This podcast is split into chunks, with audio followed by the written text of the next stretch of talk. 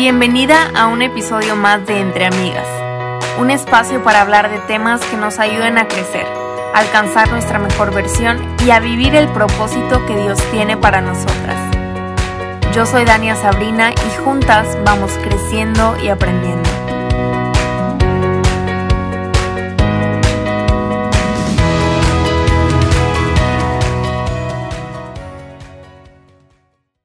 Hola, hola, bienvenidas a un episodio más de Entre Amigas. Estoy muy contenta en este momento, nerviosa, emocionada, expectante, porque como ven es la primera vez que hago un episodio distinto en donde estoy grabando también un video para YouTube. Y siempre fue algo que dije que no iba a hacer, que eso no era para mí, que yo no le entendía, que yo no sabía y todas las excusas posibles, pero hoy M aquí eh, por fin estoy haciendo esto porque he visto cómo esta comunidad ha estado creciendo bastante y realmente tengo el deseo de seguir trayendo contenido de valor para sus vidas, que podamos crecer juntas, entendiendo la palabra de Dios y haciendo la diferencia en este mundo. Así que, pues bueno, nunca digan nunca. Y si están escuchando este episodio y quieren ir a verlo, solo tienen que buscar el canal en YouTube que es Entre Amigas Podcast y ahí voy a estar. Ahí van a estar todos los episodios también. Y por favor, suscríbanse al canal de YouTube, déjenme sus comentarios si les gustó, si no les gustó y qué se puede mejorar. En el tema de hoy vamos a estar hablando de algo que se ha escuchado muchísimo últimamente. La verdad es que esto ha existido desde siempre, literalmente lo vemos incluso en la Biblia, en varias historias de la Biblia, pero como que últimamente yo he sentido que ha agarrado un poquito más de moda y de fama y he visto ahora eh, por todas partes la gente hablando acerca de esta ideología de, la astrología, de los horóscopos, del, del, universo y de manifestar tu vida, como que lo he visto un poquito más fuerte. Y bueno, yo quiero ver con ustedes qué hay detrás de todo esto, realmente podemos confiar en eso y más importante aún, qué dice la Biblia acerca de todo esto. Como es un tema que ha estado muy presente, probablemente tus creencias se han visto afectadas por esto, probablemente eh, como que empieza a haber una cierta aceptación en cuanto a este tema, pero el día de hoy quiero traer claridad a tu mente para que nuestra fe pueda alinearse a la palabra de Dios. Y bueno, es muy interesante ver cómo las personas están en constante negación de la existencia de Dios, pero al mismo tiempo buscan algo superior en quien depender o en quien confiar. Y casi siempre eso algo que buscan es algo como más trascendente, como algo eterno, algo un poquito como más del más allá. Y esto es muy interesante porque la misma Biblia dice en Eclesiastés 3:11 que Dios puso la eternidad en el corazón del hombre. Esto quiere decir que, que Él lo pone con el propósito de que podamos buscarlo a Él, pero las personas no quieren buscar a Dios y quieren buscar como otras alternativas, tal vez con el fin de de no tener que rendirle cuentas a nadie, de tener la libertad de hacer o de no hacer. Y esto de alguna manera es estar creando su propio Dios, un Dios que se amolde a sus creencias y que, cumpla con sus exigencias, ¿no? Entonces dentro de esta ideología vemos que existe el horóscopo, la astrología, los números de la suerte, el manifestar para que se cumplan las cosas, el conectar con el universo. Y nosotras sabemos que Dios creó el universo, incluso la Biblia dice que Dios conoce las estrellas que hay, las llama por su nombre, imagínate eso. Y también vemos desde el inicio de la humanidad que las usan las estrellas para medir el día y la noche, las estaciones del año, incluso para encontrar el camino, como lo hicieron los, los sabios para encontrar el camino a Belén, o para medir el clima. De hecho, aquí les voy a hacer un paréntesis y les voy a contar que hace unos años estuve en Chichen Itza, en las ruinas de Chichen Itza, que son ruinas mayas, y ahí el guía eh, que es un experto en el tema, nos estuvo platicando cómo la gente poderosa, la élite, los que gobernaban esa ciudad, eran personas que sabían leer el clima, que eran como que les gustaba mucho la astronomía y todo esto, y que lo usaban para manipular a las personas. Es decir, si pasaban días sin llover, ellos sabían que era por el clima, pero les decían a las personas que era más que nada porque ellos estaban haciendo algo mal y que necesitaban sacrificar algo para que a los dioses les agradara y pudiera enviar la lluvia. Ahora, ¿por qué te cuento esto? Porque eh, venía completamente de una manipulación, ¿no? Entonces se los dejo como dato más que nada. Ahora, hoy en día se usa la astrología para hacer como una supuesta interpretación de cómo influyen las estrellas y los planetas en la vida de las personas, en su destino, en su futuro. Y vemos cómo la gente confía más en esas interpretaciones humanas acerca de las estrellas que el mismo Dios quien creó esas estrellas. Así que aquí te van tres cosas que vemos de esta ideología y vamos a ver también qué dice la Biblia. La primera es acerca del horóscopo, la segunda es manifiesta tu vida y la tercera es conectar con el universo. Ahora, aquí tengo mis notas y te voy a leer lo que encontré acerca del significado del horóscopo. Dice que como horóscopo se denomina un sistema de predicción del futuro basado en la posición de los astros y los signos del zodiaco y en la creencia de cómo esto influye en la vida de las personas. Como tal, es un procedimiento adivinatorio muy popular, según el cual cada persona pertenece a un signo del zodiaco, el cual vendría a determinar ciertas características de la personalidad de cada quien. Y estos signos son los que conocemos como Aries, Tauro, Géminis, Cáncer, Leo, Virgo, Libra, Escorpio, Sagitario, Capricornio, Acuario y Piscis. En otras palabras, el horóscopo es una adivinación. Y se cree de hecho que empezó con los egipcios, después se pasó con los babilonios y después con los griegos. O sea, esto tiene muchísimos años de existir. Y de hecho en la Biblia vemos en el Antiguo Testamento como varios pueblos cercanos a Israel en aquel entonces practicaban estas cosas y Dios lo detestaba. En Deuteronomio 18:10 dice, Tampoco permitas que el pueblo practique la adivinación, ni la hechicería, ni que haga interpretación de agüeros, ni se mezcle en brujerías, ni haga conjuros. Tampoco permitas que alguien se preste a actuar como medium o vidente, ni que invoque el espíritu de los muertos.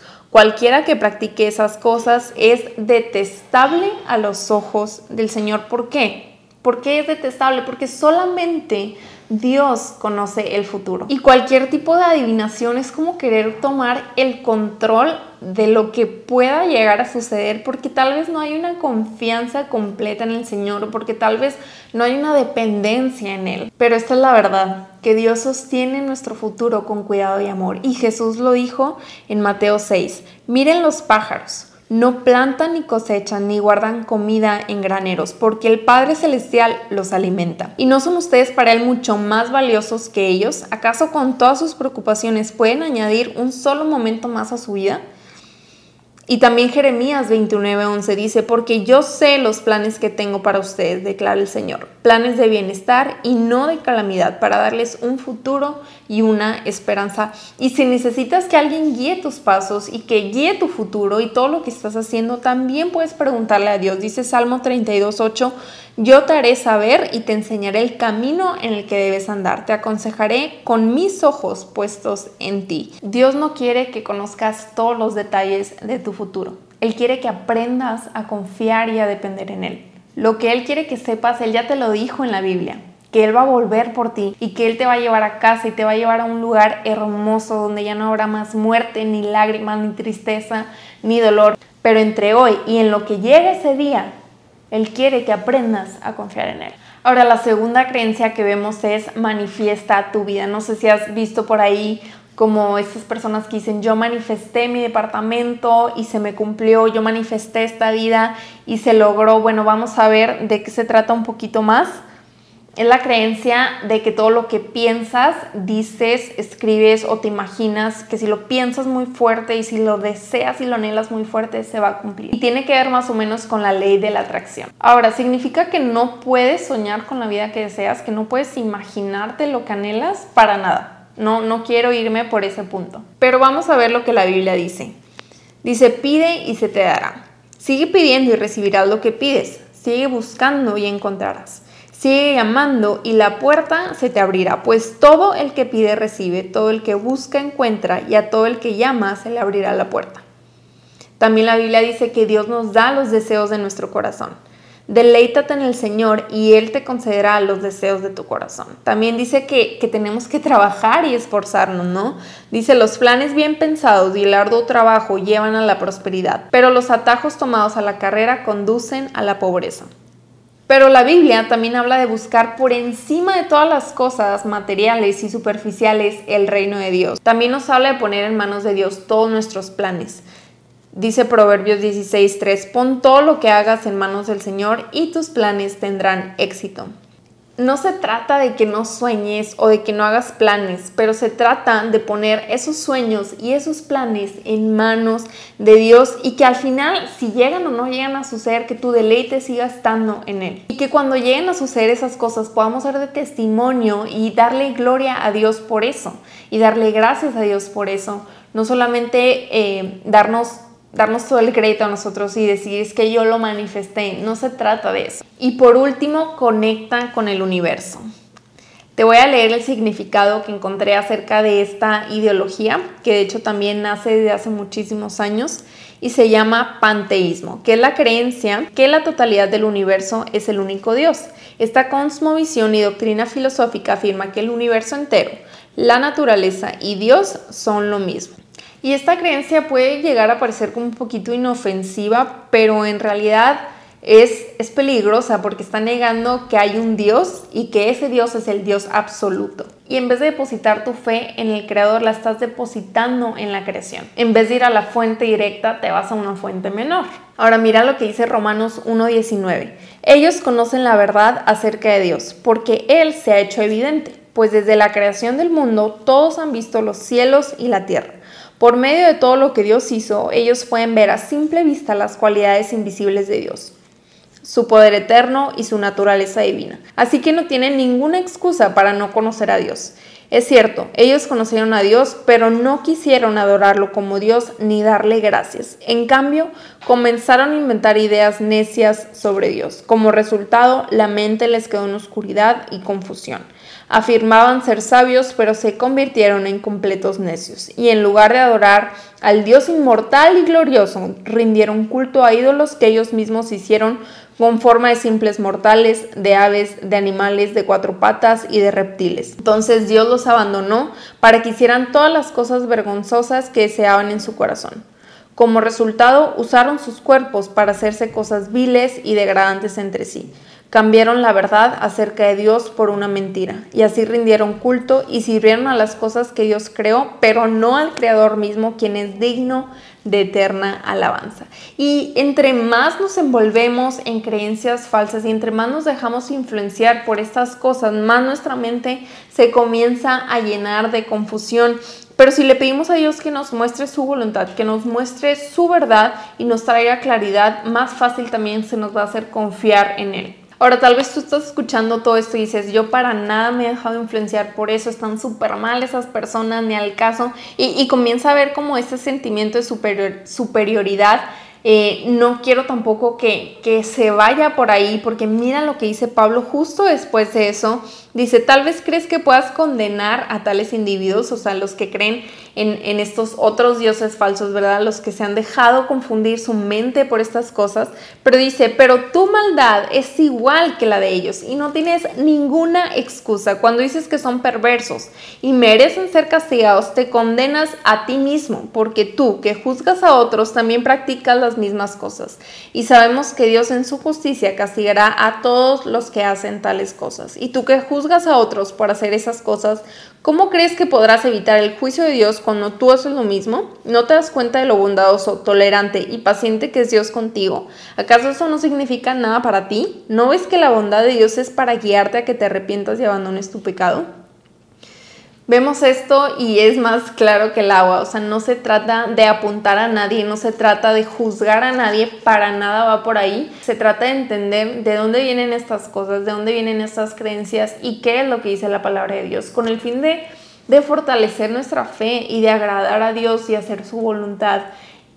Y si conoces a alguien que que está envuelto en estas creencias o que realmente toda su fe está en eso, no es para que tú lo apuntes y lo juzgues, sino con amor ayudarlo a encontrar la verdad orando por esa persona, guiándolo, pero siempre, siempre, siempre con amor. Y si tú estás escuchando esto y dices, sabes que yo sí me he visto afectada por esta ideología, sí me he visto influenciada, realmente mis creencias están como mezcladas e incluso te puede hacer más sentido eso que lo que dice la Biblia, pero no quiero que te sientas mal por eso, quiero que que escuches lo que dice Pablo en 1 Corintios. En el 14 dice, pero el hombre natural no acepta las cosas del Espíritu de Dios porque para él son necedad y no las puede entender porque son cosas que se disciernen espiritualmente. En cambio, el que es espiritual juzga todas las cosas, pero él no es juzgado por nadie. Cuando, cuando dice juzga, se refiere a que, a que las pone a prueba, no que las esté juzgando como les comentaba hace unos minutos.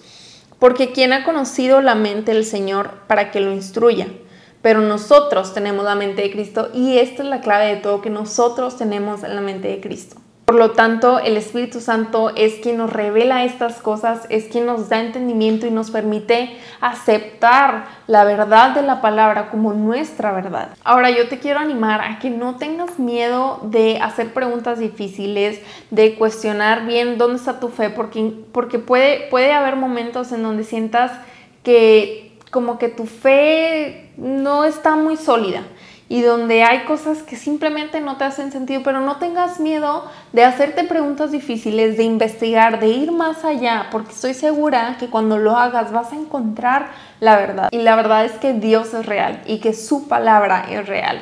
De hecho, hay muchos estudiosos que lo hicieron y que pusieron a prueba a Dios y realmente se dieron cuenta que Dios sí era verdad y que todo lo que dice la Biblia era verdad. Por mencionarte algunos está Josh McDowell, que tiene un libro que se llama Evidencia que exige un veredicto. Está Anthony Flew y Lee Strobel con El caso de Cristo, que también es una película.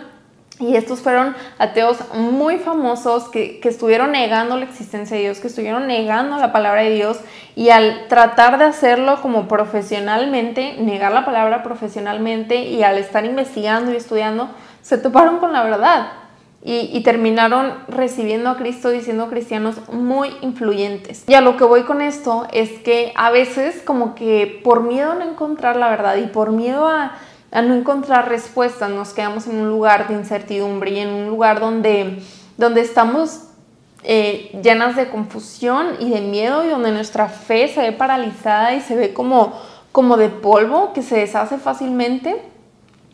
Y ese no es un buen lugar para estar. Dios no quiere eso para ti. Él quiere que lo conozcas verdaderamente y que tu fe se fortalezca. Y está bien a veces tener, está bien a veces tener dudas, pero ¿qué hacemos con esas dudas? ¿Las llevas a Cristo? ¿Las llevas a conocer más? ¿Te, te, motivan a, a seguir buscando?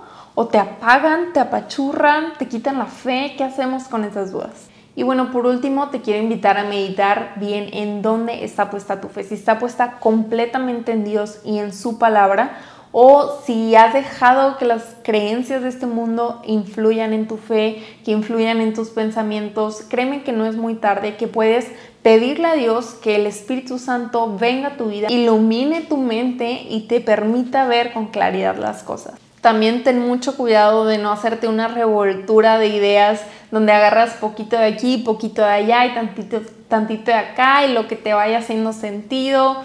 Hay que tener cuidado con eso porque termina siendo muy confuso. Y la palabra lo dice, entre más eh, dejemos, nos dejemos llevar por estas cosas, más confusión va a traer a la mente. Al final del día, la palabra de Dios viene a traernos paz en momentos de angustia, estabilidad en momentos de incertidumbre, luz en la oscuridad, aun cuando nos cuesta entenderlo y aceptarlo por completo. Y te dejo con esto. Confía en Dios con todo tu corazón, porque la Biblia dice que nadie quien confíe en Él será avergonzado.